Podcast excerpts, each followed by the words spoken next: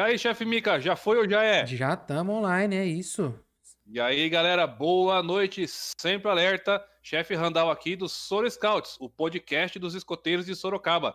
Sejam muito bem-vindos para mais uma live. E aí, chefe Mika, sempre alerta, como é que tá? Sempre alerta, chefe Randall, é. Sejam bem-vindos aí a mais um episódio. Essa semana, chefão, a gente vai fechar com chave de ouro, hein? O que, que temos aí?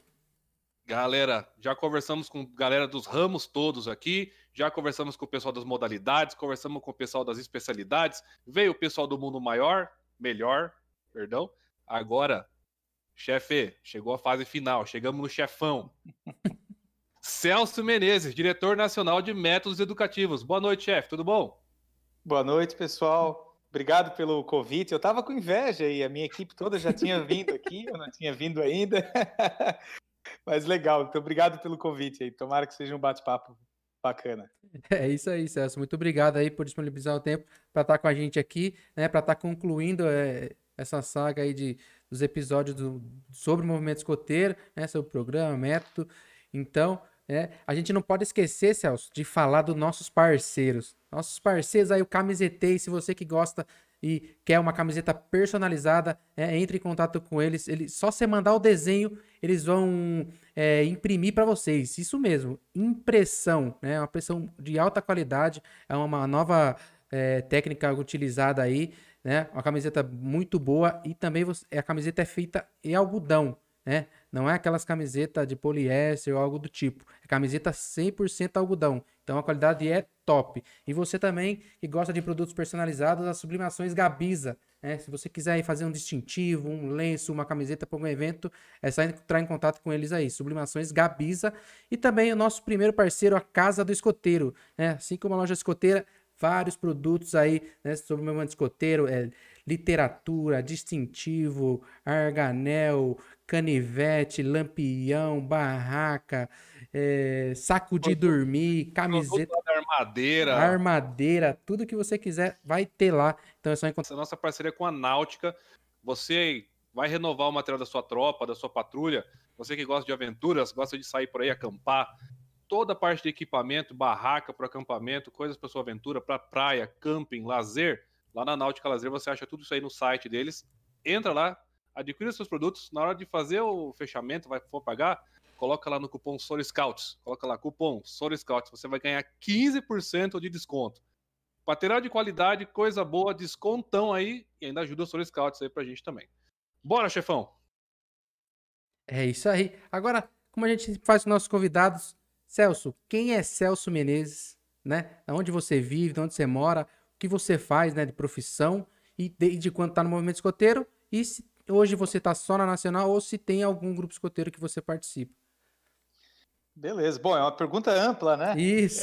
Vocês já anunciaram. Eu sou casado com a Fernanda, nós temos três filhos. É, dos três, dois fazem parte do movimento escoteiro, um deles não, disse que não gosta desse negócio de ir para lá e alguém falar que ele tem que fazer, então ele prefere não ir. É, eu tô na tropa, tô, faço parte do grupo escoteiro Tangará de Criciúma. O grupo escoteiro Tangará, ele é padrinho do grupo escoteiro do Maracácia. Então eu participo um pouquinho do Acácia, é, um pouquinho no Tangará, no Tangará especificamente na tropa escoteira. É, estou como diretor nacional de métodos educativos, mas não abandonei o grupo. Eu acho que é, quem exerce alguma função né, em nível nacional, precisa estar conectado na unidade escoteira local para que, que tu não perca o senso né, do que é, é, do, do, impacto que as ações, que as decisões, que as ferramentas que você cria, né, é, tem nessa sessão aí. É, na minha vida profissional, eu, eu, eu, sou executivo de empresas, eu trabalho aí há, há 19 anos cerâmica, porcelanato, então já trabalhei um pouquinho com venda para o mercado do Brasil, mercado, mercado externo, mas isso é só nas horas vagas, né? A gente tenta sempre dar prioridade para o voluntariado.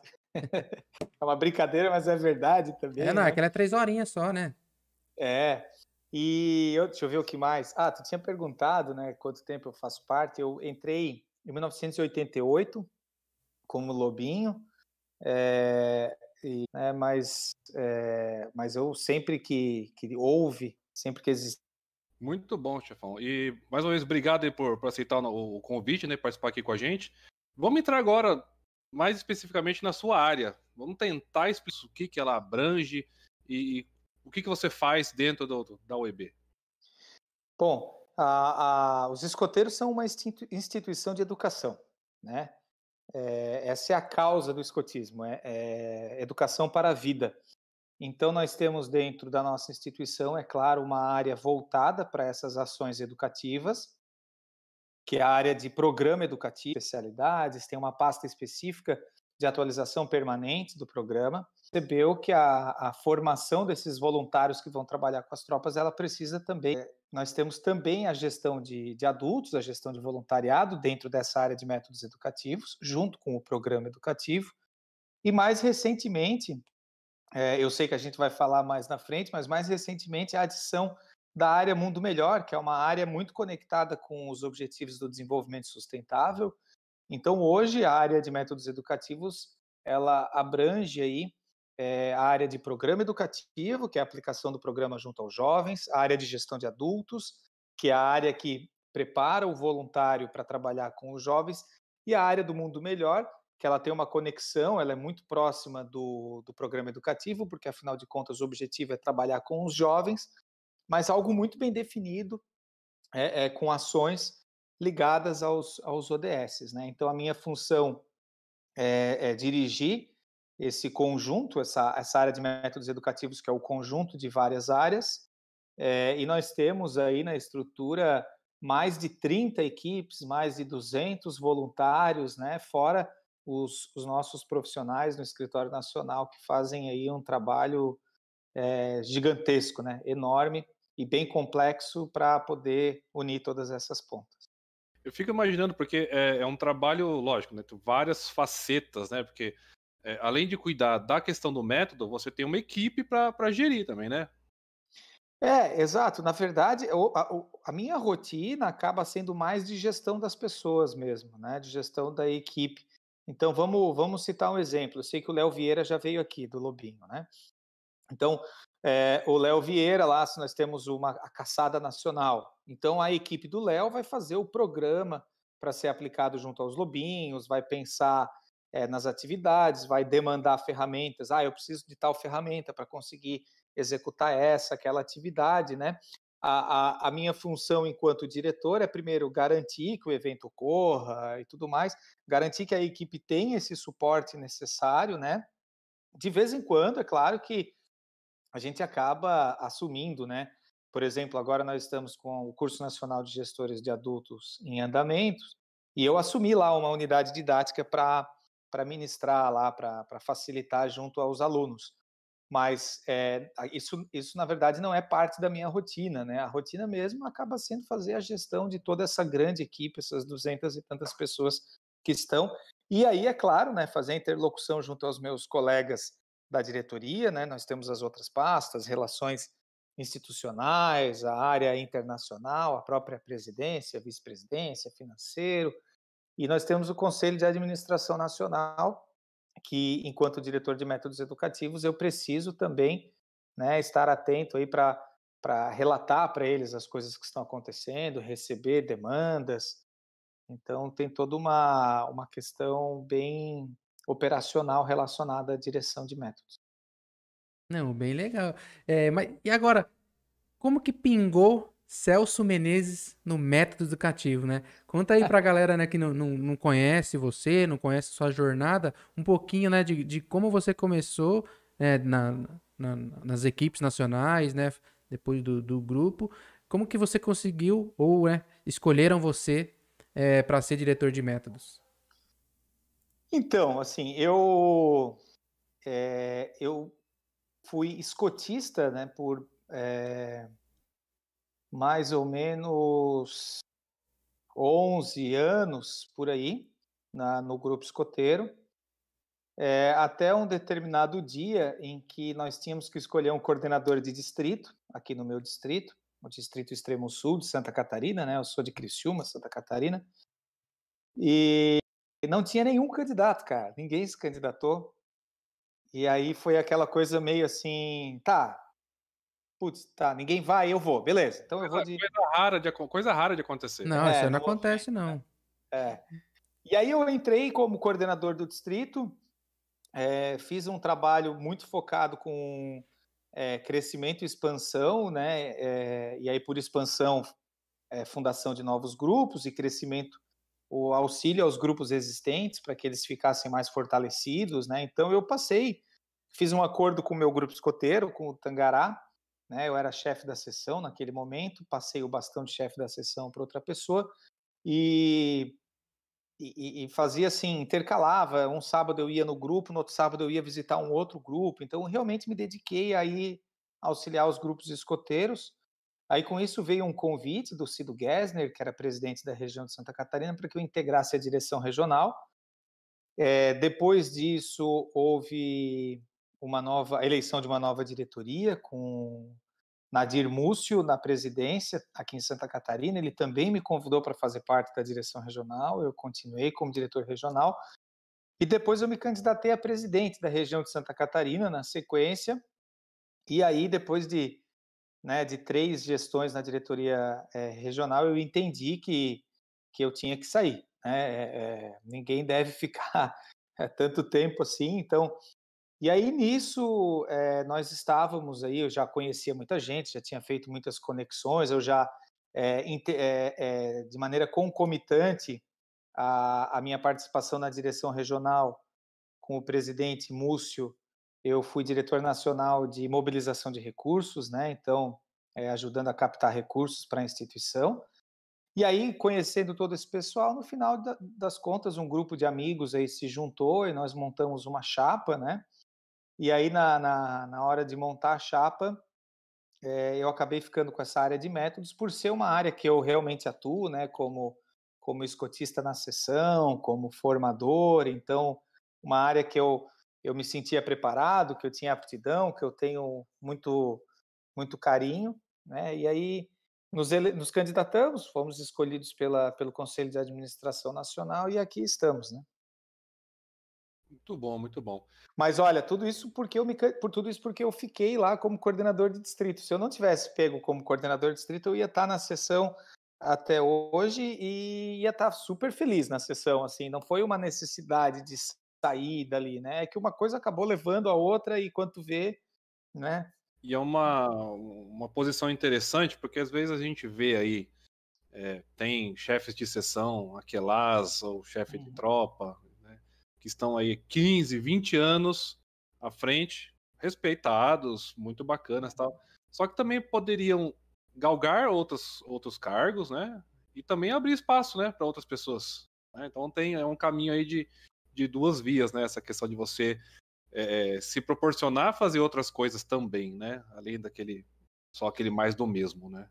É, exatamente. E, e muitas vezes, assim, por incrível que pareça, a, as pessoas criam uma mística, né, com relação ao nível regional, nível nacional, mas é, nós fizemos recentemente seleções para as pessoas comporem as equipes nacionais e muitas das equipes ficaram incompletas, porque nós não tivemos candidatos suficientes para preencher aquelas equipes, né? Então, esses espaços na instituição, eles existem.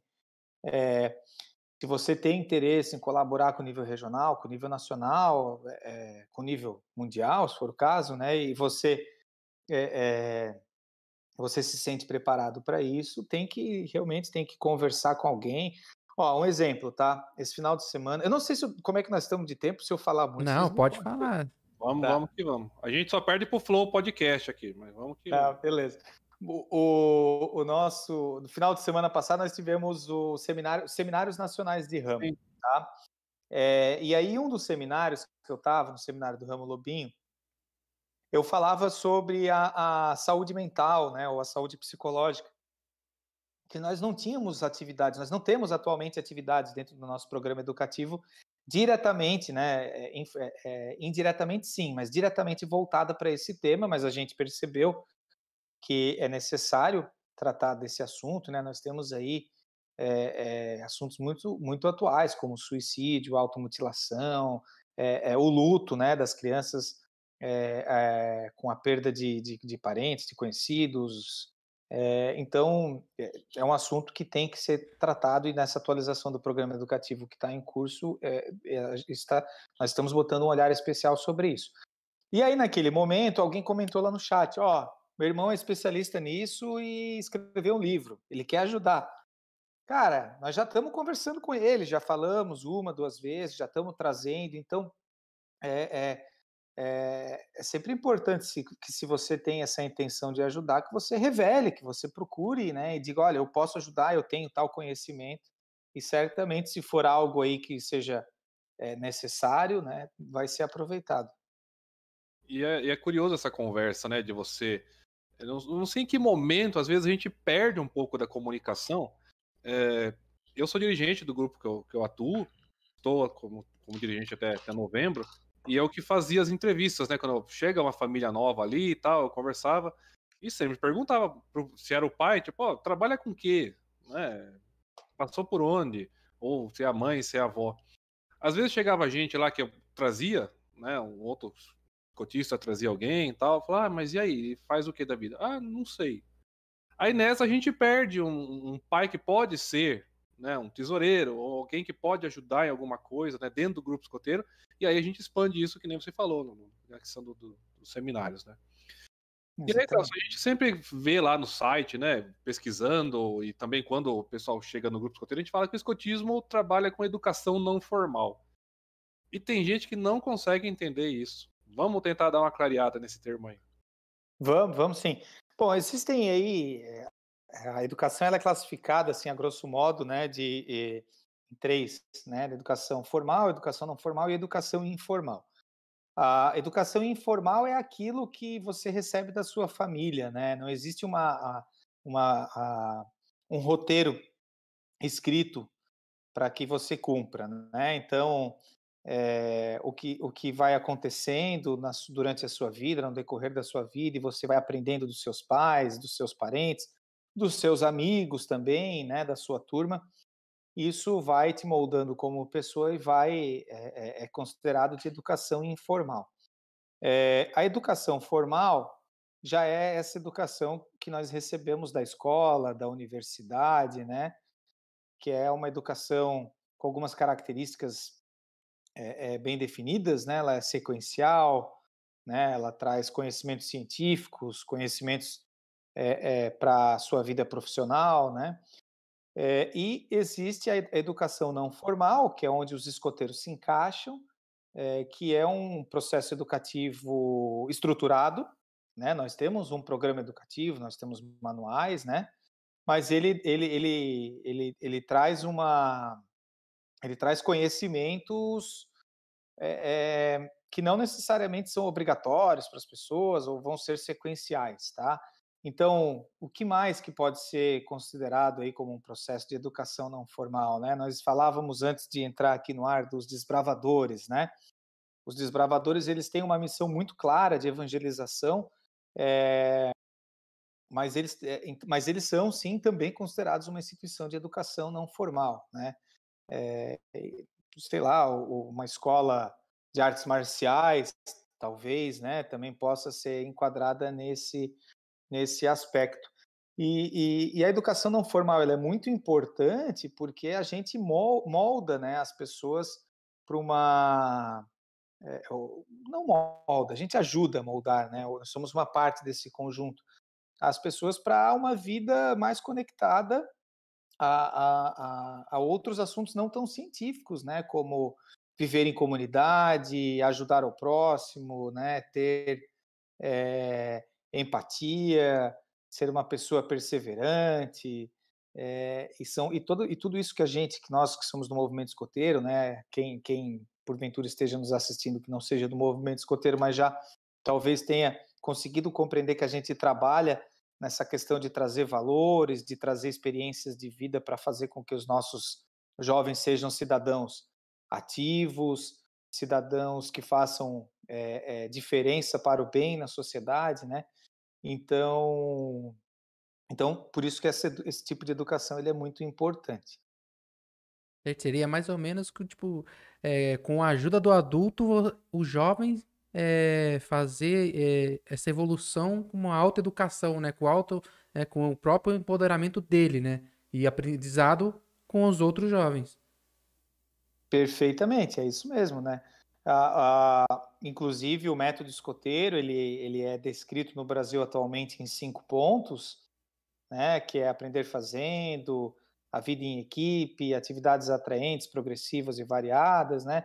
É, ela, ela foi já em nível mundial alterada para oito pontos. Agora nós temos essa, é, essa validação no, na Assembleia que vai acontecer no final de maio, para que aqui no Brasil fique igual a como está no nível mundial, é só a descrição. O método escoteiro não muda, ele é o mesmo. Mas é só a descrição, né? E a descrição traz é, esse ponto importante que tu falou, do suporte do adulto, né? O adulto ele entra como um educador. Né? Nós não somos e nem precisamos ser pedagogos para estarmos aqui. Mas, invariavelmente, qualquer adulto voluntário do movimento escoteiro é, em sua essência, um educador. Né? É, e como educador, nós precisamos fazer a diferença nesse processo. Então, o suporte do adulto, como uma pessoa que tem mais experiência de vida, que fez os cursos de formação e compreende o seu papel, que conhece o programa educativo, né, vai conduzir o jovem nesse percurso, nessa trilha, para ali na frente ser esse cidadão de, de destaque, né, é, na, na, nossa na nossa comunidade, é, desde a comunidade pequenininha ali do nosso bairro até a comunidade global como um todo. Perfeito. Celso, a gente já está com o pessoal no chat ali fazendo alguns comentários, então muito obrigado para você que está nos assistindo aí ao vivo. Mande seus comentários, mande suas perguntas lá no chat. E aí a gente está aqui com a Patrícia, né? Que a gente estava falando sobre a questão de ocupar vagas, né? E ela comentou que, no caso dela, ela foi ver a, a equipe nacional de espiritualidade, ela teve dificuldade de entender o que, que era a função, o que, que ela poderia fazer, né? Talvez uhum melhorar o descritivo aí, uma, uma sugestão que ela traz, né? Uhum. Às vezes fica, fica claro para quem oferece a vaga, mas para quem está lendo acaba sim, faltando sim. um pouquinho do, do, entendimento. Mas se tu quiser, eu posso responder também. Pra... Sim, sim, pode ficar à vontade comentar. É, não, eu compreendo a, a, a questão dela e, e, acho que é isso. Nem sempre o que a gente quer falar é garantia de que a pessoa vai compreender, né? Mas a, a equipe de espiritualidade, é, o, o movimento escoteiro ele não tem uma religião específica, né? É, nós temos o, a, o princípio de crer em um, um, um, um, ser supremo, um ser superior, né? Que alguns chamam de Deus, outros podem chamar por outro nome. É, eu, né, como cristão, chamo de, chamo de Deus, né? É, mas a gente não tem uma religião específica. Então, a equipe de espiritualidade, ela tem como função, ela tem como objetivo reunir pessoas de diferentes religiões e juntos pensarem em ações é, voltadas à espiritualidade que abarquem a maioria ou todas essas religiões, né? Sendo que no, no final todas elas estejam contempladas com uma ou mais atividades aí. Certo, certo. E aqui é o Elton também perguntou, ele falou que ele é diretor de métodos educativos lá no grupo dele, né? Porém, ele não, não, não sabe muito como atuar, né? Especialmente é, de como mostrar a importância né, do programa educativo. Você tem alguma dica aí por onde ele, ele, ele pode começar né, a, a, a buscar uma, um início assim? Tem, tenho sim. É, o diretor de métodos educativos do Grupo Escoteiro, ele, ele também tem essa visão, né? É, ou, ou ele tem essa ação voltada para o programa educativo e para a gestão de adultos, né? Ele tem essas duas, esses dois é, escopos aí no seu trabalho. Dentro do programa educativo, é muito importante que ele acompanhe as, as sessões, é, se as sessões estão realizando o ciclo de programa, né, é, que ele faça reuniões regulares com os chefes da sessão ou com a chefia, que ele identifique necessidades de suporte, né, de repente o pessoal está precisando de alguma ajuda e, e, e, não teve ainda a iniciativa de falar diretamente com ele, mas ele pode ir buscar isso, né, ele pode promover a troca de experiências, né? E a gestão de adultos é justamente é, é, lançar sobre esses, esses cotistas um olhar sobre a formação deles, né? Então, se todos eles têm um APF, se todos eles estão fazendo os cursos, se estão com os cursos em dia, quais são as dificuldades, né? É, muitas vezes é, o pessoal até fez o curso, mas está com uma dificuldade em compreender é, como é que você é, faz para elaborar um ciclo de programa. Então, o, de repente, um adulto dessa sessão está com dificuldade, da outra está com dificuldade, você pode reuni-los para fazer uma oficina. Né? O grupo escoteiro pode fazer os cursos dele, né? as oficinas, comunidades de aprendizagem. Então, a função do diretor de métodos educativos de um grupo escoteiro é essa, né? É a de verificar e acompanhar é, é, a formação dos seus adultos, bem como a atuação deles junto às sessões, e estimular né? Se a sessão está é, é, tá fazendo acampamento, se ela está fazendo as atividades, está fazendo a progressão, né? Se o pessoal está precisando de ajuda, é, é, é, por aí. Esse é o caminho. Com certeza. Inclusive, dá para complementar, né, nessa mesma pergunta aí, a Patrícia falou é, que nessa pandemia a, a dificuldade lá é, foi incentivar os chefes né? É, ela, ela citou que lá no, no, no campo escola virtual é, tem um leque de oportunidades para você fazer os cursos lá, né? Só que os, os adultos não aproveitaram muito é, esses cursos para fazer. Né? Você tem alguma dica aí para que esses chefes aí é, sejam incentivados a fazer esses cursos? Tem, tenho sim. O ideal é que o assessor pessoal de formação ele, ele tem um momento de conversa, eu, diria, ah, ele sente, ele senta, né? Chame o assessorado, os dois sentem aí numa mesa para conversar. Hoje em dia talvez não existe isso, mas abre uma salinha aí no Zoom, no Google Meet, né? É, e vamos conver e conversa com eles sobre quais, é, é, quais são as necessidades deles e o que, que eles estão, como eles estão preparados para atuar junto à sessão. Então você vai identificar que talvez aquele adulto ali é, aquele voluntário do grupo esteja precisando fazer alguma oficina sobre cerimônias. É, terça que vem nós vamos ter um webinar sobre reconhecimentos, né? Ah, eu não sei como, não sei como é que eu vou valorizar os escotistas da minha sessão. Ah, olha, vai ter um webinar sobre reconhecimento. Assiste esse webinar, participa dele, né? Então, você monta o plano pessoal de formação.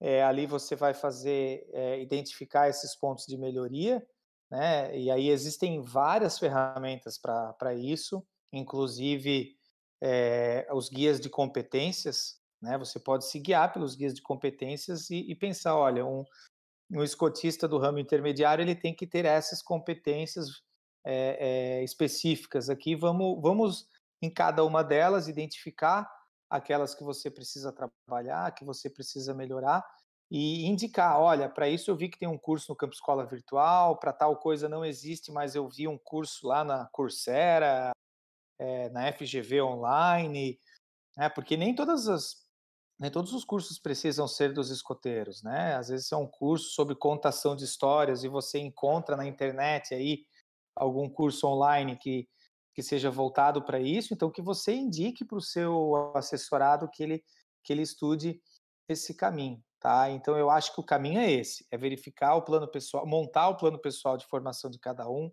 usa as competências como um roteiro para avaliar quais são as competências que já existem, as que precisam ser adquiridas, monta ali as tarefas, é, as ações, né, para que para a conquista dessas competências e claro aproveita o campo escola virtual, aproveita a leitura e busca na internet aí uma série de, de outras opções.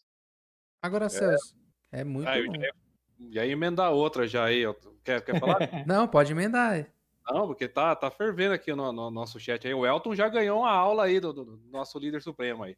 O, o chefe César, lá do meu grupo também, obrigado por estar acompanhando a gente aí, falando dessa questão de como ajudar a própria instituição, né? Ó, ele colocou, acho que muitas vezes o escotista não conhece as necessidades da instituição. Então eu fico pensando também, a gente tá aqui em Sorocaba, é. tranquilão, tá lá trabalhando dentro do grupo, né? Tem uma, tipo, uma distância para a região e maior ainda para nacional. O escotista, tá, às vezes, está lá trabalhando com o jovem, não sabe nem o que está acontecendo na, na, região, né? Então, é. a pergunta, como saber quais as necessidades e como servir, então, ao UEB, aos escoteiros do Brasil? É, cara, isso é, isso é, é muito verdadeiro mesmo, porque ah, esses editais para formação de equipes, eles são lançados nas redes sociais, né? Todos os editais que nós fizemos foram divulgados aí no Facebook, no Instagram. Agora, recentemente, recentemente, recentemente mesmo, menos de uma semana, nós lançamos um grupo no Telegram. Ele é um grupo de comunicação, né? Ele não é um grupo de conversa, porque imagina 400, 500 pessoas conversando ali, tu ia perder Mandando mensagem de bom dia. É, então ele é um grupo de comunicação, né? É, e nós fizemos um outro grupo no, no Facebook, ambos voltados para os adultos, para que os adultos é, é, recebam lá as informações. Hoje, nós até mandamos lá é, algumas orientações sobre a conquista dos distintivos especiais, né? Porque nós estamos orientando uma prorrogação. Então, às vezes o jovem ali ele passou da idade, ele estourou a idade. Ah, então não vamos não vamos é, é, dar para ele aqui o, o, Cruzeiro do Sul, né? Então a gente está orientando para flexibilização, para que nesse durante a pandemia você flexibilize mesmo que que haja um estouro da idade. Então, assim como essa, nós mandamos outras informações ali e esses editais de chamamento de equipe quando eles existem. Veja, para o nível nacional e para o nível regional, nós estamos em final de mandato, né? Nós estamos. É, para todos eles, resta menos de um ano de mandato. Então, a, a composição de equipe ela não está mais tão, vamos dizer assim, tão ativa. Agora, certamente nessas trocas de diretorias, né, que acontece a cada três anos, sempre há uma chuva de editais para as pessoas participarem. Agora, de novo, me sinto preparado, quero ajudar de alguma forma agora, cara, procura a gente, conversa, né? O meu no Instagram é arroba Celso Menezes, no Twitter arroba Celcinho Menezes, é, meu e-mail é celso.menezes.escoteiros.org.br procura a gente lá, cara. A gente está sempre precisando de mão de obra e se você me diz do que que tu conhece, o que que tu sabe, pode ter certeza que em algum lugar a gente vai precisar encaixar alguém aí. Inclusive, para esse programa acontecer, o meu primeiro contato, a mensagem que eu mandei foi no Twitter. Né? A gente tava conversando sobre outro assunto, né? Com, junto com a Ju, Ju Ribeiro, né, de São Paulo. A gente tava é. conversando, eu falei, Celso, cadê você no Soro Scouts? É verdade, nos comentários, né? Sim. Né? É verdade. É eu não lembrava, cara, mas é isso aí mesmo. É isso aí. E Celso, é, algumas características, né? Assim como o movimento escoteiro, é sempre em constante inovação e atualização, é, se transforma aí ao longo dos anos. É, quais tipo, seriam foram ou seriam ou foram né, as principais transformações aí e os ajustes realizados ao longo desses últimos anos? Olha, é, o movimento escoteiro ele nasceu de uma inovação, né? É, se, se lá em 1907 Baden-Powell quisesse ser é, conservador, ele teria botado, incentivado a gurizada a trabalhar em casa, trabalhar na roça, ajudar a família que... com a mão de obra. Peraí que eu vou botar para gravar, peraí. No... é. Ele nasceu de uma sugestão da, do pessoal se unir em equipes, em grupos e acamparem. É, e veja que em nenhum momento ele descreveu o método escoteiro, como era, né? Ele foi simplesmente fazendo folhetins. Ele não pediu que as pessoas é, é, ligassem para ele e pedissem uma autorização dele. Ele, ele trouxe uma, um conceito totalmente inovador. E olha o boom que isso foi, né? foi uma chuva de patrulhas escoteiras na Inglaterra. 1910, através da Marinha, a gente já tem o escotismo no Brasil. Naquele período, globalização era uma coisa que levava anos para você globalizar algo, né? Então, o movimento escoteiro em 1910 já estava no Brasil e já estava em centenas aí de países. Eu não estou falando centenas por percepção. Eu sinceramente não sei quantos, mas eu sei que muitos, tá? É...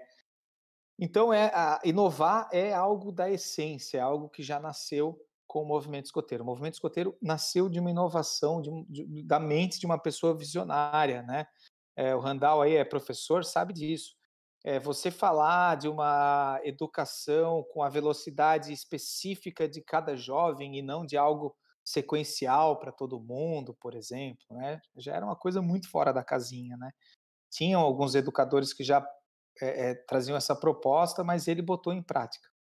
É, eu vejo, assim, que eh, algumas das principais mudanças que a gente fez né, nesses, nesses últimos anos, é, faz mais ou menos 10 anos da última atualização do programa educativo, né, foi justamente começar a é, é, trabalhar nas competências a serem adquiridas pelo jovem, né? É, antes nós tínhamos o método escoteiro e nós trabalhávamos é, com o sistema de equipe, com, sistema, é, com o conceito de aprender fazendo, proporcionando experiências de vida, o que já era muito bom. Eu sou dessa, dessa época, eu fui moldado por esse sistema e vejo muitos benefícios que isso trouxe para a minha vida. Mas em determinado momento, a sociedade foi ficando muito complexa, né? É, nem todo menino quer jogar bola, é, nem todo menino quer brincar de lutinha. É, hoje você tem milhares de jogos diferentes, milhares de streamings diferentes, milhares de opções, né? E aí nisso, nessa impossibilidade de você trabalhar em massa, né, vamos dizer assim, trazer as competências é, específicas para dentro do programa foi muito importante. Eu acho que esse é o principal foco para o pessoal compreender o que, é a competência específica. Né? É, ali, na atualização desse programa vigente há 10 anos atrás, se pensou: o que, que a gente quer? Ah, bom, nós queremos desenvolver essas seis áreas de desenvolvimento aqui, né? Intelectual, físico, caráter, afetivo, é, espiritual. É, e, ok, dentro do, do, do caráter, né? Quais são as ações, as competências específicas aqui que a gente quer trabalhar? Ah, nós queremos trabalhar a empatia, né? Eu sei me colocar no lugar do outro, né? É, dentro do espiritual, né? É, eu pratico, eu sou praticante, atuante dentro da minha fé religiosa. Né? E aí você passou a ter um programa que, mesmo que aplicado por pessoas que não sejam especialistas em pedagogia, ele já é bem completo, né? Só que, veja, é, por exemplo, no ramo escoteiro, você tem lá uma atividade que você tem que montar um blog lá para é, eh, para conquistar lá a, a insígnia mundial do meio ambiente, né? Mas ninguém mais monta blog hoje em dia, né? Então, o que era super moderno já já virou obsoleto, né? Outra coisa, nós não, eu já citei isso, nós não falamos sobre saúde é, psicológica e mental. E, cara, é muito necessário, porque a pressão na cabeça dessas crianças, o, o número de compromissos, sabe, cara? A gurizada acorda cedo para ir para a escola, mas eles já têm o futebol, em tal horário eles já têm não sei o que, a agenda deles é lotada de coisa. É, eles já nascem numa, num mundo muito louco, muito corrido, né? Então, há 10 anos atrás, claro que seria importante, mas não era uma necessidade. Hoje a gente percebe isso como uma necessidade urgente, né? Então, é, eu acho, respondendo a tua pergunta de uma maneira mais resumida agora, eu acho que as grandes inovações foram trabalhar as competências é, específicas, competências específicas dentro do programa, e, e, eu acho que a inovação ela precisa ser constante para acompanhar o que está acontecendo no mundo e o ambiente atual, contemporâneo dessa juventude. Chique. Só que essa, é, é, toda mudança traz resistências, né? Sim. E aí, como, que, como é que você lida com isso? Porque pensando nessa questão, né? O que uhum. hoje é, é chefe escoteiro, mas cresceu numa época que o movimento escoteiro era 120% pioneiria, acampamento, e correria e lama. Né? Uhum. É. Talvez ele, enquanto jovem, não sabia das intenções do escotista daquela época. Né? Talvez já tivesse tudo isso por trás, mas ele não tinha esse conhecimento. Aí hoje, como essa gama aí de informações novas que o movimento traz para a gente, né? Quando a gente faz os cursos ou vai trabalhar com, com o jovem, existe uma resistência, né? Como é que é tratado assim? Como é que você lida com isso? Como é que a equipe trabalha com essa questão, essa resistência, para trazer essas questões inovadoras para o método? É, assim, é, a gente é, existe resistência, existe bastante resistência, né? É, em todos os eventos de adultos que nós é, realizamos, você sempre encontra resistência. Eu acho que eu nunca participei de um curso, seminário ou algum momento formativo, por exemplo, como esse, né? Nós estamos em três adultos aqui conversando. É, eu acho que eu nunca passei por um, nenhum desses sem ter encontrado alguma resistência. É, Olha, inicialmente é bem difícil, porque nós não somos moldados para isso, né? Por exemplo, eu não sou um político de carreira, eu não sou um apresentador de TV, não sou nada disso, né? Então, é, você se colocar à frente de milhares de pessoas e trazer a sua, a sua, a, a, as suas convicções e ser é, julgado por elas, é claro que é um pouco desconfortante. Mas a gente consegue atravessar isso é, tendo muita certeza do que a gente está fazendo né? Muita certeza do que a gente está fazendo. Dentro da nossa equipe nacional de métodos educativos, nós temos pedagogos, nós temos psicólogos, né? Nós temos pessoas é, especialistas é, em educação, né? Em trabalhar todas essas questões aí da, da, da, da cabeça, das características dessa, dessa nossa juventude e nós contamos sempre com o apoio do nível mundial, tá? Isso é uma coisa que acaba não aparecendo para o nosso associado, né? É, mas a gente sempre conta com o apoio do nível mundial. Por exemplo, nós temos uma área que é de atualização de programa, nós estamos em um processo de atualização de programa nesse exato momento, que deve culminar em algumas modificações para o ano que vem. Né? Ano que vem o programa educativo provavelmente virá com algumas atualizações e alterações. E essa equipe ela está sendo acompanhada por um consultor da Organização Mundial, nesse caso é um argentino, o Pato, o Hector Carrer, tá? É, mas em muitos momentos nós nos reunimos aí com pessoas é, do nível mundial, né? É, com o Maurício Vergara da, da, da região interamericana, é, me fugiu o nome agora da nossa diretora mundial, né, de, de programa de jovens, eles chamam assim, é, que é uma, uma portuguesa. Então a gente acaba sempre conversando e vai vendo o que está acontecendo em outras, outros países, o que, que dá certo, o que, que deu errado, e claro, a gente traz isso para uma realidade do Brasil, nem sempre o que é feito em outros países vai ter validade aqui, né? É, a gente tem, a gente entende essa característica que vai desde o simples bambu né, que nós acampamos com bambus, né? Nos Estados Unidos não se usa bambus, então eu não posso pegar um, um livro de pioneiria dos Estados Unidos e aplicá-lo totalmente aqui, sei lá, né? Estou dando um exemplo, mas para mostrar que desde o mais simples até o mais complexo, né? Que vai da realidade socioeconômica, né? Do país e, da, e, da, e do nosso público. Então, quando, quando uma alteração, quando uma modificação dessa é proposta, ela foi muito bem pensada, ela foi muito bem estudada, ela passou pelas mãos de muitas pessoas, então a gente traz algo com uma convicção muito grande, tá? O que é, o que eu percebo que muitas vezes acaba não sendo tão bem interpretado é que isso não substitui o, o, o atividade na lama, atividade na água, é para continuar fazendo atividade na lama, atividade na água, entende? É, só que o objetivo não é deixar a gurizada com, com lama até, até a, a testa.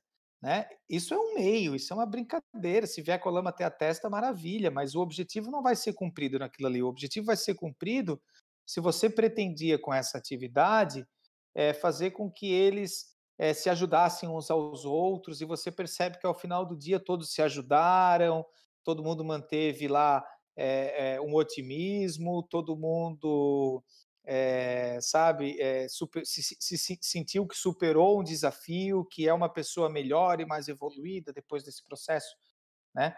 Só que isso não elimina a lama, né? Só que a lama não é a finalidade. A lama é só um meio, um né? meio, é. Então, bem legal. É, e, e, no meio dessa, desse, dessa coisa de inovação, atualização, é, qual que você acha que, né, junto com a sua equipe, durante esse tempo que você trabalhou, né, é, no método educativo, qual foi a, as maiores dificuldades quanto às atualizações do programa e de método dentro do movimento? Tá. Só para lembrar, eu lembrei do nome da diretora mundial de programa, é a Carla Simões, tá? É, cara, de, da, das dificuldades que nós é, que nós tivemos, assim, é, a gente não, a, essa, essa diretoria a gente ainda está trabalhando na atualização do programa. Então a gente não, não chegou ainda com um pacote com um pacote pronto, tá? Mas eu vou botar uma barreira muito grande que foi no início da pandemia, quando nós começamos a divulgar as, as atividades online, né? Não tinha realmente como nós estimularmos os grupos escoteiros a fazerem as atividades presenciais, né? Então, se criou naquele momento rapidamente, da noite para o dia, os escoteiros online, passamos a colocar lá uma série de fichas, e aí nós recebemos todas as reclamações que vocês imaginam, assim, sabe? Do tipo, escotismo não se faz online, né? É, até, inclusive, reclamação de, nossa, mas vocês estão botando muita ficha de atividade aqui e tal. Então, a gente teve que explicar nas lives, assim, olha, é, a ideia não é, é, substituirmos um acampamento de verdade no meio do mato aí por um acampamento na sala. É claro que não. Mas é um momento, é um subterfúgio, talvez na sala dê um certo conforto, te, te lembre né, dessa experiência, te, te tira da rotina, né, já que tu está trancado em casa e dormia todo dia na cama, vai dormir um dia no chão, dentro de uma barraca montada na sala, né? E a, e a própria quantidade de atividades, né? Você não precisa fazer todas essas atividades, elas são colocadas aqui para ajudar. Né? Tu pode fazer um filtro, usar aquelas que mais te agradam, ou se você quer fazer, programar todas as suas atividades, você pode programar todas as suas atividades. Então, assim, falando em dificuldade, eu acho que esse foi o momento mais difícil, assim, foi mais, foi muito complicado fazer as pessoas se, se empolgarem em, em, em manter as atividades online. Hoje, é, eu tiro o chapéu para os escotistas do Brasil inteiro, cara. A galera realmente manteve o pique, tá? Tivemos perda de jovens, tivemos tivemos perda de voluntários, mas o pessoal está se desdobrando de qualquer do jeito que dá. É, o escotismo acontece na sessão, é lá na tropa escoteira, na Alcateia que o escotismo acontece. Todo o resto existe para dar suporte para isso. A diretoria do grupo existe para dar suporte, o distrito para dar suporte, a região para dar suporte, o nível nacional para dar suporte. Né? O que acontece é lá, tá? E o que os escotistas do Brasil têm feito nessa pandemia é, é extraordinário, assim, é fantástico. Até por isso que eu recomendo que assistam essa live próxima terça-feira, esse webinar, né, sobre é, é, reconhecimento, para os grupos compreenderem é, todas as formas de reconhecerem os trabalhos dos seus adultos, né, tanto de um, de um conhecimento enquanto uma valorização daquilo, né, que pode ser feito através de palavras, através de atitudes, quanto até mesmo de, um, de uma condecoração, de uma medalha, né? É, porque essa galera realmente merece. É, e a gente. Sou professor da rede pública municipal aqui em Sorocaba, e assim, todo mundo teve que se reinventar. Né? Era uma gama pequena da população que já tinha a prática de home office, que já tinha a prática de fazer reunião online, né, atividades assim. Agora, tanto a professorada do Brasil inteiro, os alunos do Brasil inteiro, um monte de outras pessoas tiveram que aprender e se reinventar. Né? E o movimento escoteiro não, não foi diferente. Né? Então, é, para nossa chefia lá também guerreira, é, a gente tira o chapéu sempre, né? Porque tiveram que se adaptar, inventar coisas novas, pensar e é, produzir, né? Aprender, se adaptar e produzir coisas, né? Então isso é, foi, foi sensacional, né, cara? É, verdade. E aí, lá do alto da UEB, lança-se as ideias, trazem os, os, os, projetos, trazem os programas e eles são disseminados até chegar onde você falou, até chegar na base. E como é que é efetivamente avaliado se, se o programa, se o método está sendo aplicado nos grupos, cara? Como é que você sabe que isso chegou lá no garoto? Olha, é, existem aí ah, duas questões, né? Uma a questão de deixar todo mundo preparado para fazer essa correta aplicação do método escoteiro e, e, do programa educativo e dividir muito bem as tarefas, né? Quem é responsável por o quê? E outra é a forma como o nível nacional vai identificar essas, é, o resultado, vai conseguir transformar isso em, em, em dados para fazer avaliação, né? É, vamos, vamos falar primeiro de como, como, como a gente consegue garantir essa aplicação do programa educativo ou do sistema de, de formação dos adultos. É, é competência do nível regional né, é, fazer essa esse acompanhamento junto aos grupos. Então, o nível regional ele tem sim uma diretoria de métodos educativos também. É, ele vai ter dentro do nível regional é, o coordenador de programa educativo, o coordenador de gestão de adultos, vai ter as equipes de ramo, né? Em alguns, algumas regiões, o caso do, do Rio Grande do Sul e de São Paulo, por exemplo, os distritos também têm equipes por ramos, né? É, em Santa Catarina nós temos distritos bem fortes, é, mas eles não. Quando eu digo fortes é com bastante grupo, né? Uma participação, eles têm um corpo, assim, um volume. Mas no, em Santa Catarina não tem essas equipes de ramo. Mas independente, né? É, se o estado, se a região delegou para o distrito, se ela mesma vai fazer, é uma função da região é, acompanhar a aplicação do, do programa educativo é, junto aos grupos escoteiros. E por acompanhar não é fiscalizar, né? É verifiquei que esse grupo está com problemas, eu vou ajudá-lo e garantir que todos os grupos estejam com a correta aplicação do método escoteiro do programa educativo. É, e aí a gente, claro, cria ferramentas para fazer com que as pessoas estejam sempre conectadas, né? Existem aí uma série de lives, webinários, seminários, é, congressos, e várias outras formas para fazermos um, um, uma, um aprendizado constante, um aprendizado contínuo. Né? É... Agora, como é que a gente identifica? Né? Aí é através de pesquisa, sabe? A gente faz aí com muita frequência pesquisa pelo Paxtu, tá? Essas pesquisas sempre têm uma boa adesão, tá? Uma boa adesão e nos dão uma boa amostragem, tá? É, vou dar um exemplo concreto. É, em 2000 e nós estamos em 2021, 20 2019, foi feita uma pesquisa sobre a utilização dos materiais do programa educativo. E aí foi concluído que menos de 10% do, dos sêniores, dos jovens do ramo sênior, conheciam o manual completo do ramo sênior. Né? Eles, muitos conheciam, a grande maioria conhecia o guiazinho de bolsa, né? a tropa sênior em ação, mas não conheciam o manual completo, certo? É, então, a partir desse, desse estudo, decidiu que nós iríamos abrir todo o material. Tem à disposição para vender na loja? Tem, mas ele também é gratuito, né? Todos os escoteiros podem acessar lá a biblioteca do Paxtu, que vai ter toda a literatura lá.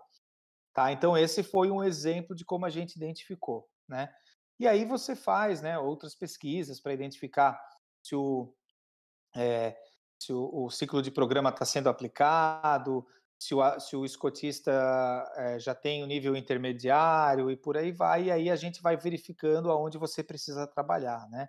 É, uma coisa que a gente sabe, identificado em uma pesquisa recente, é a necessidade das pessoas compreenderem que o papel do assessor pessoal de formação ele é central nessa nova formação por competências, porque é ele que vai sentar com o adulto verificar quais competências esse, esse adulto já adquiriu e quais eles precisam, ele precisa adquirir e quais as tarefas para adquirir. Né? Então a gente tem trabalhado muito sobre assessor pessoal de formação, né? fazendo aí webinar, fazendo tem curso no Campo Escola Virtual tem um curso de assessor pessoal de formação foi lançado nesse ano ou no final do ano passado não me lembro mas recentemente um guia do assessor pessoal de formação. Então à medida que a gente vai fazendo essas pesquisas e percebendo nós vamos tentando contornar criando ações para fortalecer essas essas áreas né essas essas questões pontuais aí Bom demais. César, até nessa questão da, né, da formação aí, né? Nos outros programas a gente é, explanou isso também, né? Na questão de como seria o, a formação ideal, né? De cada escutista para cada ramo, né? E, mas agora a gente queria saber, é porque como surgem os, é, os formadores dos formadores, né? Como que, que como que, que essa, essa, essa linha aí é, é na, na formação de, de quem forma os formadores, né? Quem uhum. criam esses cursos, né? Como que são os processos acima é, para chegar até o escotista? Tá. Tem, a gente tem algumas equipes dentro da nossa equipe nacional. Nós temos uma equipe nacional de formação de formadores. É, e nós temos uma equipe nacional de formação em EAD, de educação à distância. Nós temos uma equipe nacional de, é, de formação sequencial, de formação formal, que é o, o preliminar, intermediário e avançado. Né? Então, nós temos três equipes com olhares é, é, bem alinhados, né? porém específicos para essas, essas questões. o EAD, ele, ele traz, ele puxa para dentro de si todas essas outras iniciativas de formação. É hoje a área que mais trabalha dentro da área de, de formação, disparado, né? O nosso campo escola virtual passou de 900 e poucos usuários, não tinha nem mil usuários no ano passado, em fevereiro do ano passado.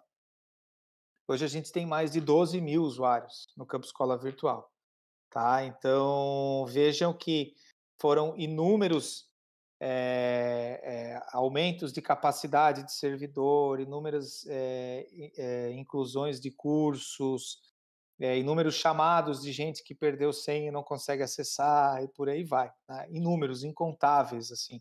Essa área realmente tem trabalhado muito. A área de formação é, relacionada aos cursos sequenciais, o preliminar, o intermediário o avançado, ela hoje está dedicada em atualizar de uma maneira mais leve, vamos dizer assim, esses cursos. Né? Então, é, eles já estão é, terminando a, uma revisão do, do avançado. Então, eles pegaram lá, começaram pre, pre, preliminar, ele é único para todo mundo. É, ah, vamos dar uma mudadinha aqui, vamos dar uma mudada lá e tal, tudo sempre, claro, com base nas pesquisas, com base também em políticas institucionais que mudam, né? Com, avaliando a atual situação e todas as diretrizes da instituição. Aí foram lá para o intermediário. Intermediário tem é, é, Lobinho, escoteiro sênior pioneiro. Eu vou falar só de escotista, depois eu falo de dirigente. E aí eles também fizeram esse mesmo trabalho e agora eles estão fazendo no, no, no, ramo, no, no curso avançado. Aqui é, ainda não foi feita uma grande alteração, porque estamos na espera da atualização do programa educativo.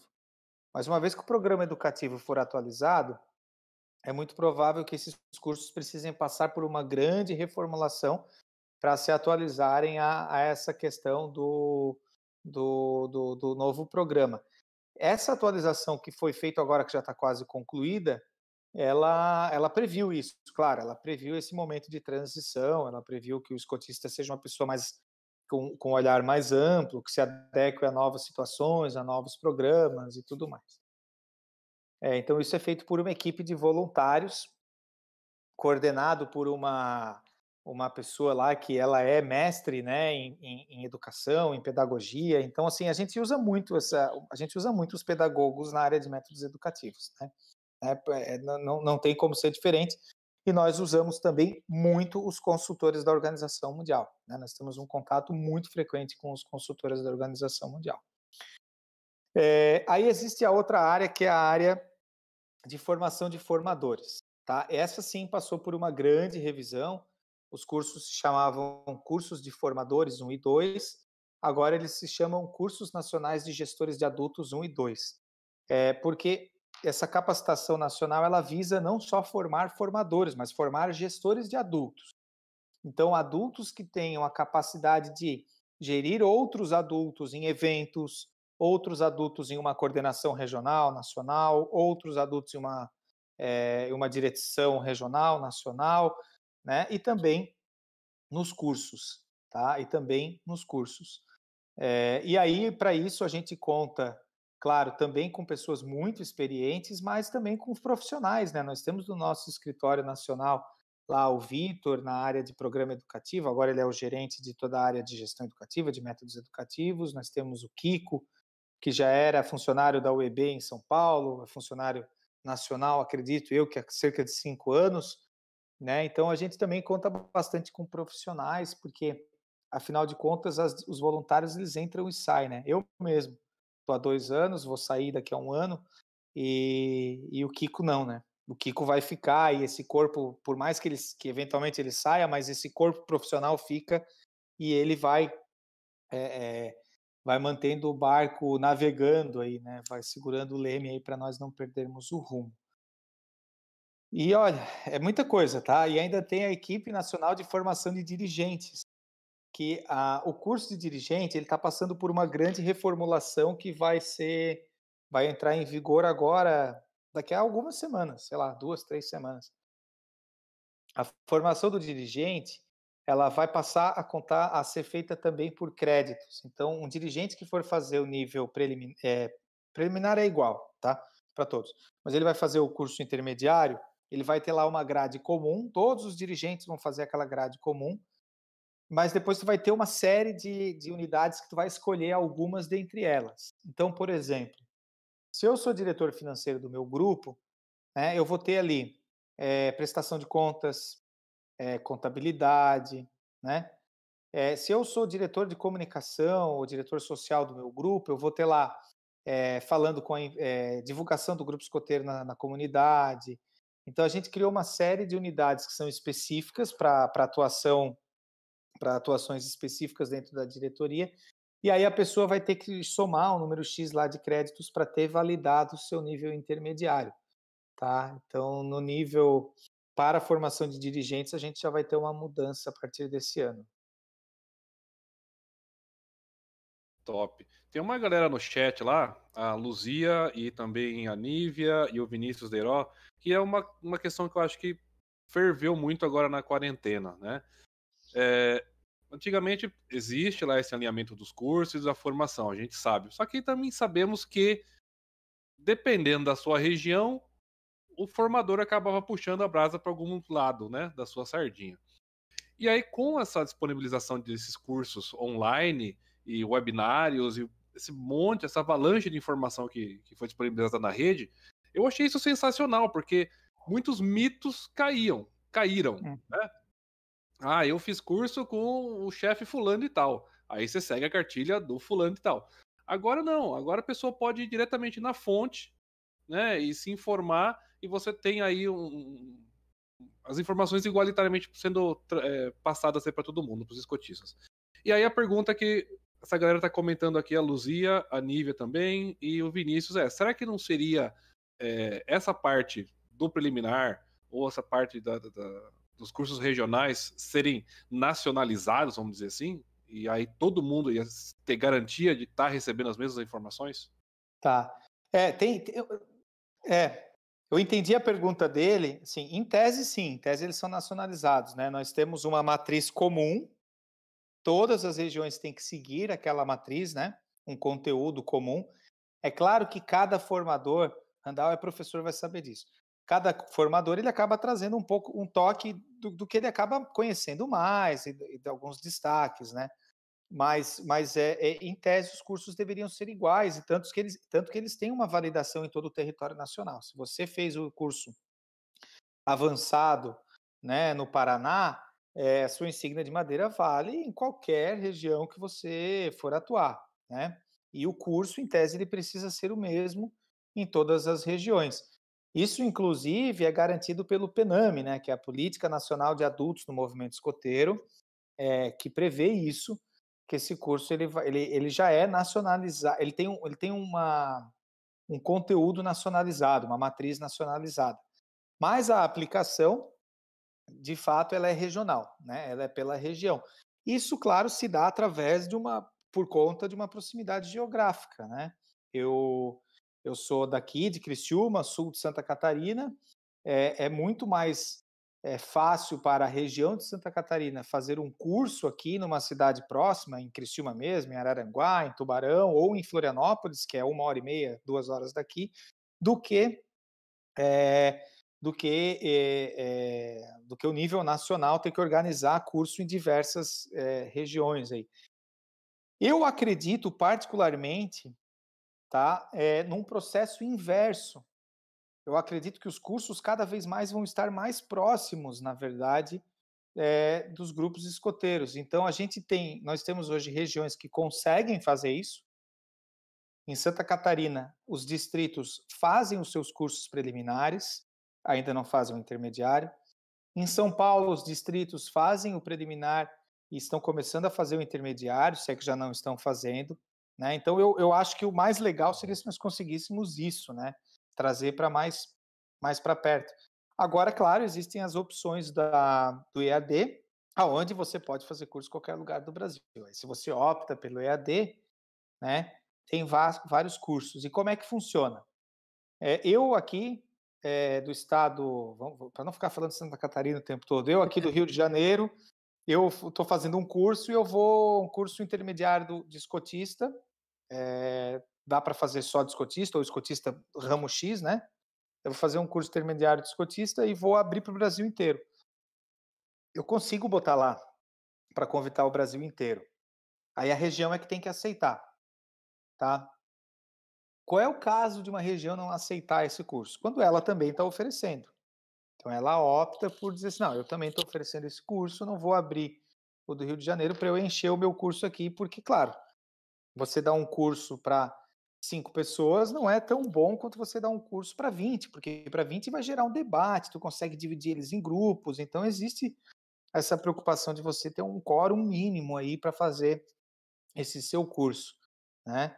É, mas é importante deixar claro, o conteúdo ele já é nacionalizado, né? Ele já tem que ser o mesmo para todo o Brasil. E, e, deixa eu responder, o Mika tinha perguntado, o Randall falou também aí, é, quem é que seleciona os formadores, né? É, os formadores eles são uma indicação da região, porque a formação, a, o nível nacional ele tem as capacitações nacionais, que são os cursos nacional de gestores de adultos, curso nacional de gestores do programa educativo, agora vai ter o curso de gestão institucional, né? É, esses são nacionais. Mas o, o, preliminar, intermediário, básico, que não básico não existe mais, desculpa, avançado, preliminar, intermediário, avançado, eles são de responsabilidade do nível regional, que segue uma matriz nacional, mas são do nível regional, então cabe à região montar a sua equipe de formação. Tá? Então, é claro, nós somos uma associação. Quanto mais nós centralizarmos os poderes em uma pessoa, em um grupo pequeno de pessoas, eu acho que pior fica. Né?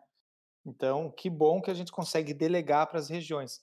Eu sei, eu sei que dentro das regiões existem, às vezes existe o camarada que chama o camarada. É uma pena, mas o ideal é que não aconteça, que as pessoas sempre estejam munidas aí de um espírito escoteiro, né, de um coração aberto para chamar quem quer ajudar, quem tem capacidade para ajudar. Também é outra coisa, nem todo mundo tem aptidão para fazer tudo, né? É, por isso que a gente trabalha as competências. Você, você tem competências para executar tal função, você tem competências para executar tal função.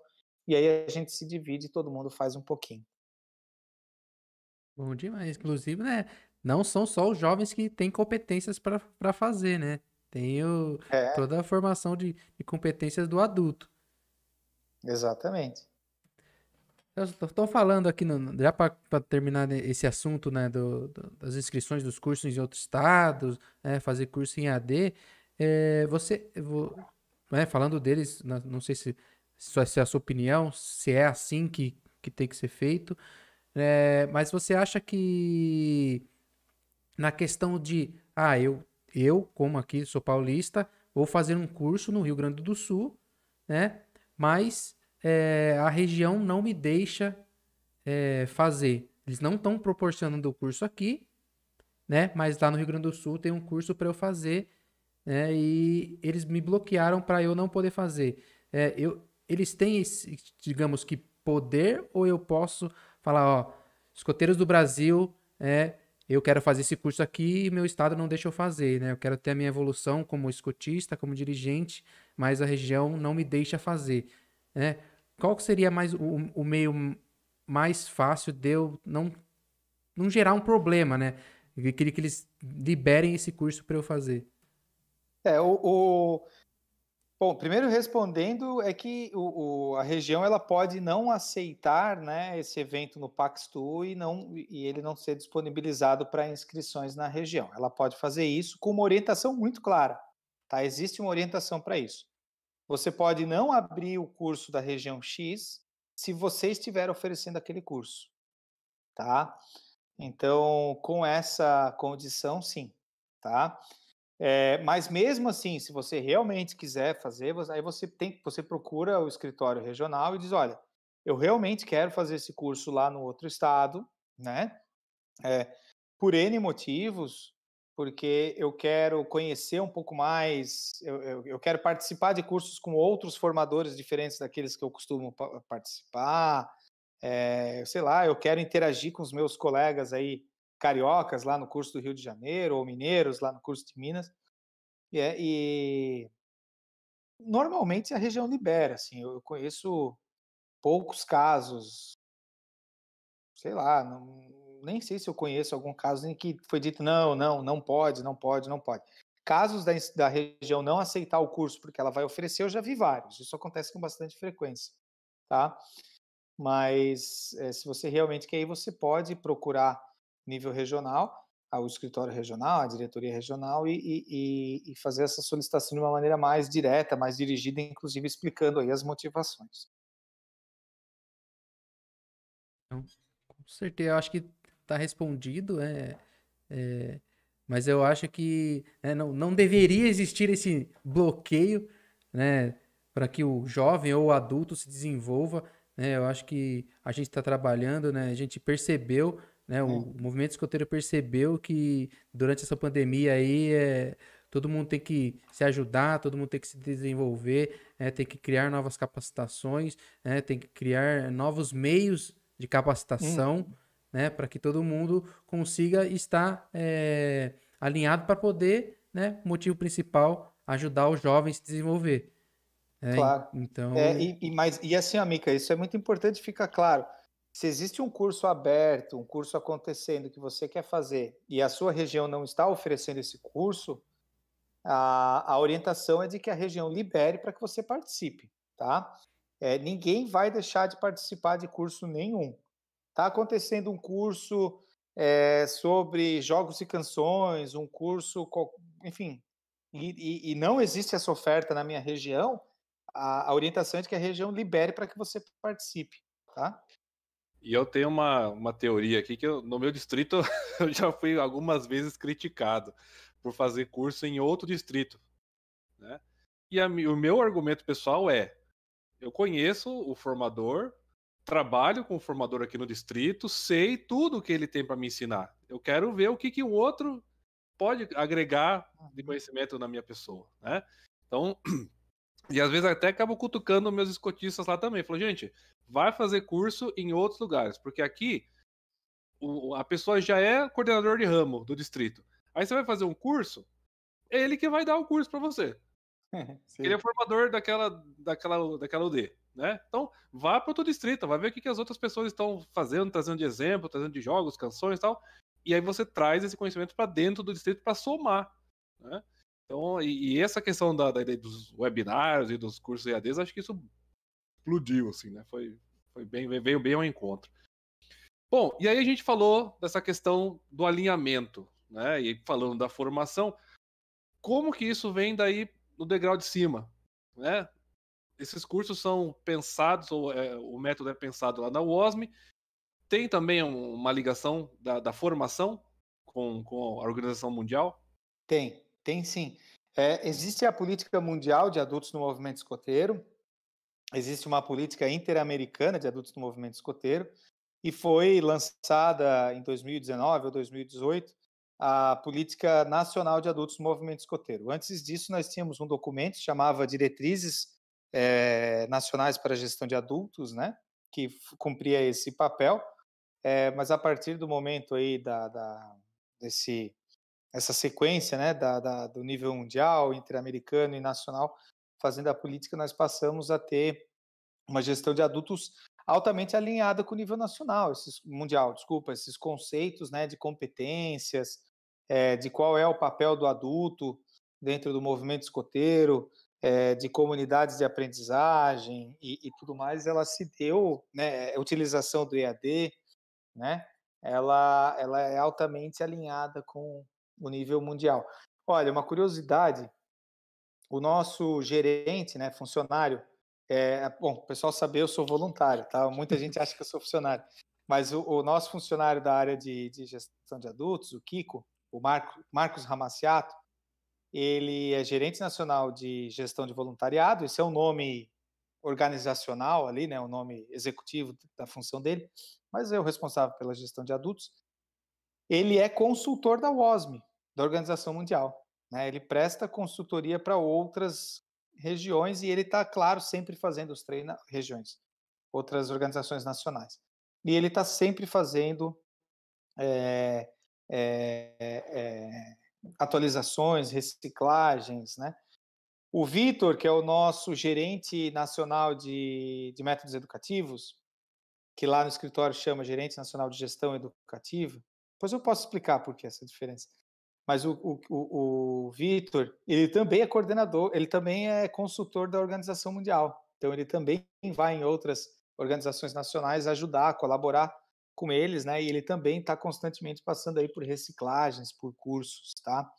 É, inclusive, nesse próximo final de semana, é, eu, os coordenadores nacionais de ramo, estaremos em um curso interamericano de atualização do programa educativo, programa de jovens, né?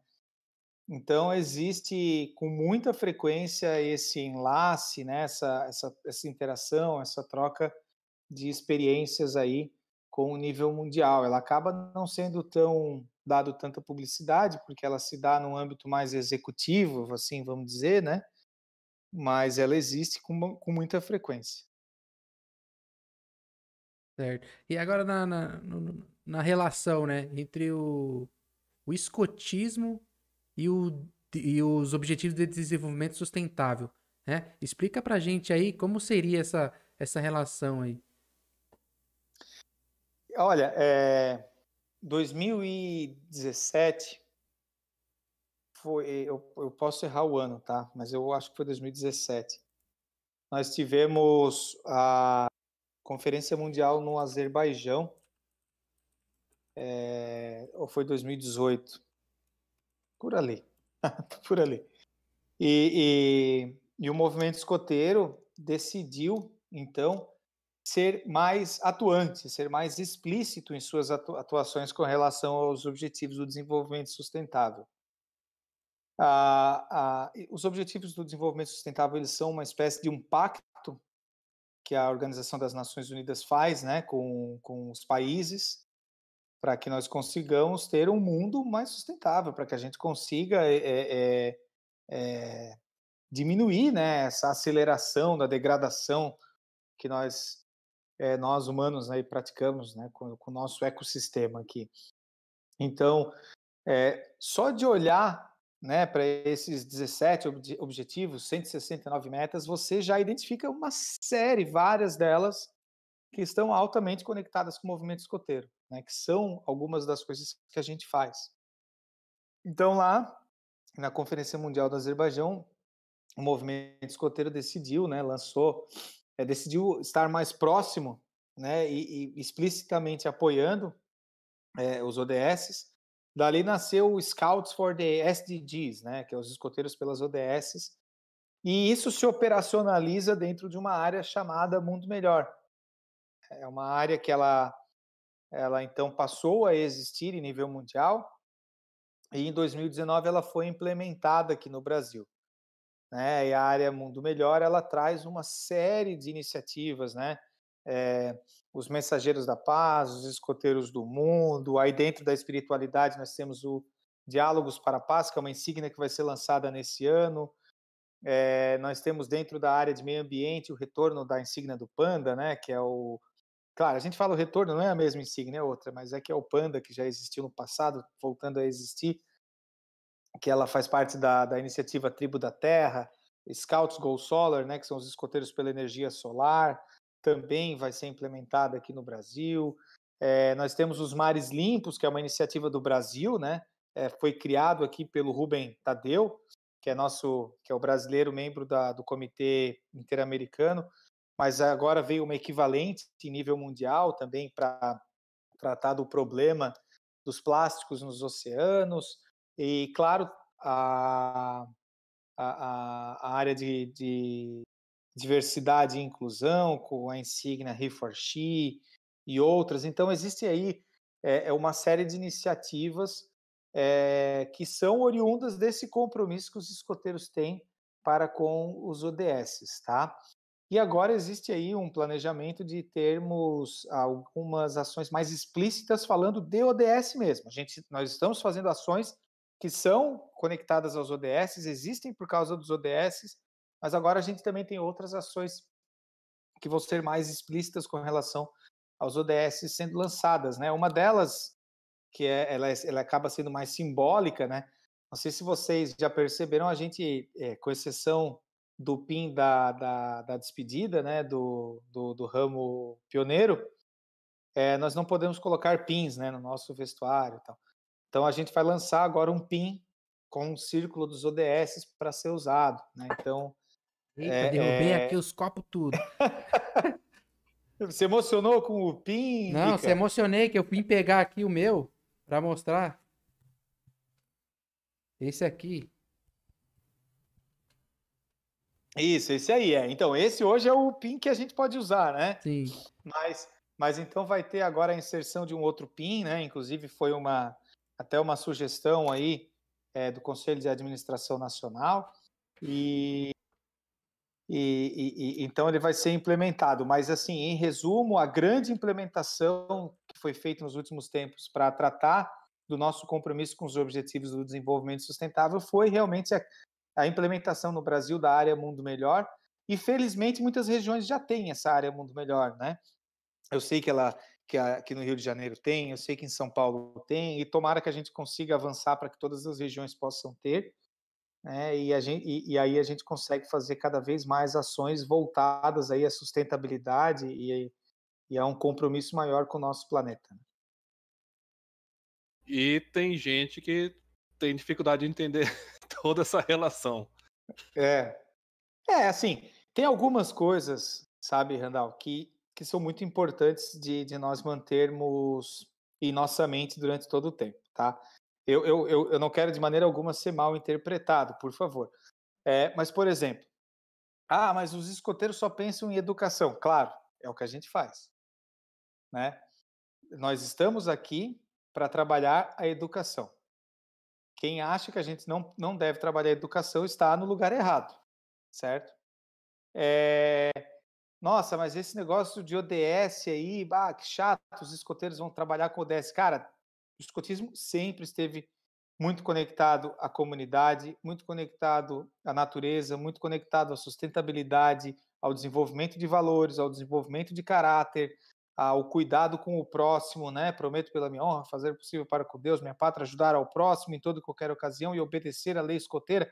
Então, assim, é, é, cara, o movimento escoteiro ele é ODS puro, ODS na veia, assim, né? Tanto que quando a ONU lançou essa nova versão, né, dos ODS, né? Antes nós tínhamos os, objetivos do milênio, né?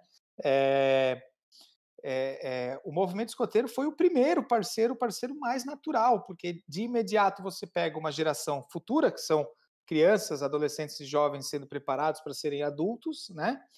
É, e você já de uma vez abarca, né, bota dentro do seu barco é, 50 milhões de pessoas no mundo, né?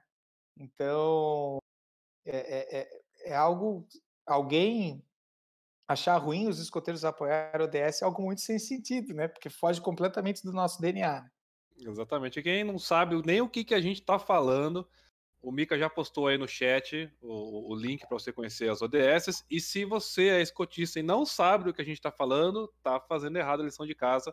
Entra lá no site Escoteiros do Brasil, tem lá falando sobre as ODS também, e inclusive uma tabela, né?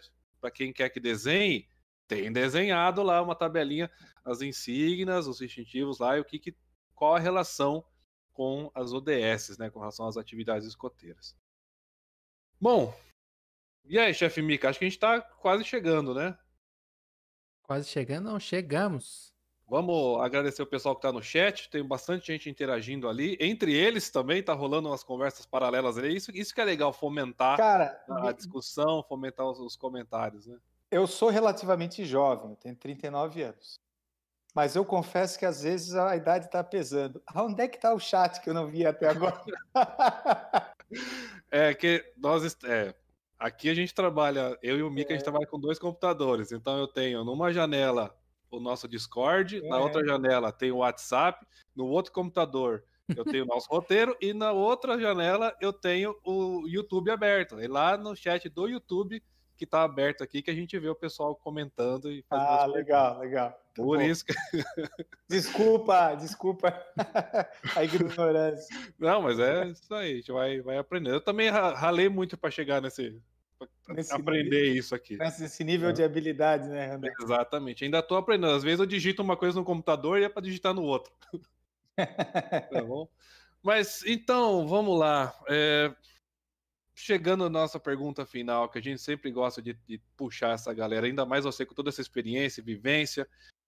Celso, como é que o, o escotismo e o movimento escoteiro influenciou na sua vida e segue influenciando? Agora é o Celso falando pessoal. Cara, assim, é...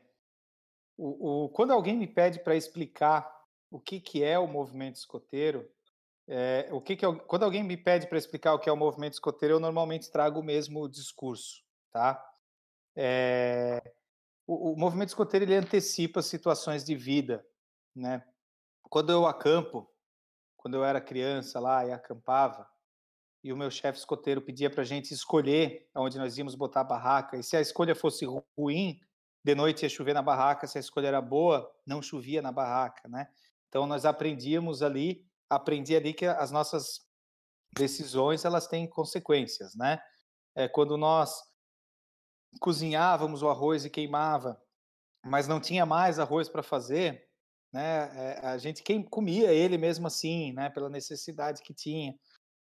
Chegava alguma atividade e que eu sentia, olha, para resolver esse, essa atividade, essa questão aqui dessa atividade, essa, essa, esse desafio, eu tenho aptidão, eu posso ajudar, posso liderar? Pode, lidera a gente aí. Né? Daqui a pouco vinha outra atividade. Cara, não sei disso. Não, deixa que o, que o Zezinho sabe. Me deixava liderar pelo Zezinho, confiava no Zezinho. Então eu aprendi muitas coisas, como é, a importância de eu fazer algo, de eu não esperar que aquelas coisas aconteçam, eu aprendi a, a, importância de liderar e de ser liderado, do momento de falar e do momento de me calar e ouvir, né? E, e, e quando criança eu aprendi várias habilidades que as pessoas aprendem na sua vida adulta, né? Quando elas vão morar fora de casa, quando elas vão casar, quando elas vão trabalhar, né? É, então o movimento escoteiro me proporcionou essa, me moldou para que eu fosse essa pessoa sempre alerta, sempre preparada, né? É, como nosso lema originalmente fala em, em, inglês, né? É, preparado para é, me adequar a todos esses ambientes, a, a, minha família quando eu casei, o ambiente profissional, e, e, eu tenho assim plena consciência de que essa minha maneira de ser uma pessoa proativa, de ser uma pessoa tolerante, eu não estou me elogiando não, assim, eu estou dizendo assim algumas coisas que eu que eu sei que eu consegui adquirir, né, com o tempo, elas vieram realmente do movimento escoteiro, né, e em especial, né, o compromisso para com as outras pessoas, o compromisso para com o mundo, né, se hoje eu estou exercendo essas funções diretivas, né? Fui presidente da região de Santa Catarina, estou aqui como diretor nacional, é porque eu quero realmente servir. Eu realmente tenho esse sentimento de que eu posso ajudar a fazer com que outros jovens tenham essas experiências que eu tenho, e eu sei que todas essas pessoas que passam pelo movimento escoteiro têm de verdade a capacidade de transformar o nosso mundo em um mundo melhor, né? Então, quanto mais escoteiros nós tivermos, melhor vai ser o planeta, melhor vai ser a comunidade que nós vivemos. E foi isso que o movimento escoteiro me ensinou e isso é o que me motiva a continuar fazendo parte do movimento escoteiro. Tá aí, parabéns, belas palavras aí. E, Celso, muito obrigado aí, né, por estar aqui com a gente, tá, tá passando é, essas informações é, que às vezes sejam muito duvidosas, né? Muitas pessoas têm dúvidas, muitas pessoas perguntam sobre o método, né? Espero que a galera que tenha assistido tenha curtido, né? Tenha é, resolvido as suas dúvidas, né? E se vocês estão assistindo a gente tem dúvidas, aqui na descrição do, da, da, dessa live, dessa conversa, vai estar os contatos aí do Celso, né? Que ele vai estar aí disponível para responder vocês, né? E-mail, é, Instagram, Twitter. Então vai estar tudo aí embaixo, né? Para vocês mandar perguntinha para ele lá, né? E não ter dúvida na hora de passar a informação para o jovem, certo? E o programa está gravado, então recomende aí. Você gostou, assistiu, gostou, manda lá para sua chefia, manda para o seu grupo, espalhe a palavra aí, por favor. Celso, e mais uma vez, muito obrigado. A gente queria ouvir agora as suas palavras finais aí, divulga as suas redes, convida o pessoal para o que você quiser, vende seu peixe, fica à vontade. Beleza. Andal, olha só, eu entrei aqui para ver os comentários, depois eu vou dar uma olhadinha com calma, mas assim, eu, eu, é, eu sempre respondo todo mundo que, que, que, me chama, então quem quiser conversar comigo aí, meu, meu Instagram é Celso Menezes, tem um chatzinho ali, é fácil de me achar, tá? O meu e-mail institucional é celso.menezes.escoteiros.org.br. É, Tá? Eu estou sempre aberto a críticas, sugestões, elogios. Raramente acontece a gente receber um elogio, mas, mas eu estou aberto ali para conversar, interagir. É, eu queria mandar, assim, de verdade, um abraço super especial para o Ricardo Angelotti, cara, que está aqui no chat. O Ricardo Angelotti, eu e ele fomos escoteiros juntos. A gente, ele é meu colega na sessão escoteira. Esse sábado ele não sabe ainda, eu vou comunicar agora em primeira mão. Eu não estarei na atividade sábado, é, então, eu tenho um curso, mas o Angelotti está lá sempre numa parceria aí, cara, é um amigo, mais do que um amigo e irmão, que legal que ele tá, tá com a gente aqui. E fica aí, então, pessoal, o agradecimento pelo, pelo convite, por estar aqui, tá? Muito obrigado, eu gosto de participar, gosto de interagir, então, para mim é sempre, é sempre um prazer, nunca é um peso estar aqui nessas, nessas, nessas, nessas interações, né? É, um abraço para todo mundo. Reforço aquele agradecimento que eu fiz lá no início. Muito obrigado por manterem o escotismo brasileiro de pé, né, por estarem aí batalhando para para manter as sessões funcionando mesmo que à distância. Contem conosco das equipes da, da diretoria executiva nacional, nosso presidente Rafael Macedo, toda a equipe. Né, contem com a equipe nacional é, de métodos educativos. A, são duzentos e poucos voluntários muito comprometidos e querendo muito acertar e querendo muito fazer as coisas é, eh, para ajudar é, cada um de vocês que estão aí nas, nas sessões, ok? Obrigado, pessoal. Uma boa noite a todos. Sempre alerta. Boa atividade no final de semana aí. Boa, gente. E mais uma vez, nossa, nossa gratidão aí, Celso. Obrigado por estar presente, nos acompanhar, trazer bastante informação, muitos elogios aí no, no chat também, tá? Então, qualquer dúvida extra que você tiver, procure aí o pessoal do, do Métodos nas redes. E nesse nosso agradecimento, lembrando também lá do nosso cupom da Náutica, você que vai adquirir seus equipamentos, chega lá no site da Náutica, usa o cupom SOROSCOUTS, você vai ter 15% de desconto e ainda vai ajudar o nosso programa, dá essa força pra gente aí. E se você está chegando hoje no programa, veio por causa do Celso, obrigado Celso, veio, veio por causa dele, já se inscreve aí no canal, clica em curtir, a gente quer chegar em mil inscritos aqui no, no, no no YouTube e queremos chegar lá no Instagram a 2 mil seguidores. Oh, antes de sair, antes de sair, eu preciso mandar mais um abraço. Tenha vontade. A, acabei de ver aqui no chat que a Cris, que é da Alcateia do Grupo Escoteiro do Maracácia, que eu falei para vocês que eu participo dos dois grupos escoteiros, A Cris também aqui, né? Mandou um salve. Cris, melhor possível, sempre alerta. Obrigado por estar aqui com a gente. Perfeito. Já se inscreve aí, Cris, por favor. E para você que chegou hoje, como eu estava dizendo, tem esse é o programa número 55. Tem outros 54 para você assistir. A enciclopédia do escotismo aí no YouTube. Dá uma olhada, tem muita informação bacana.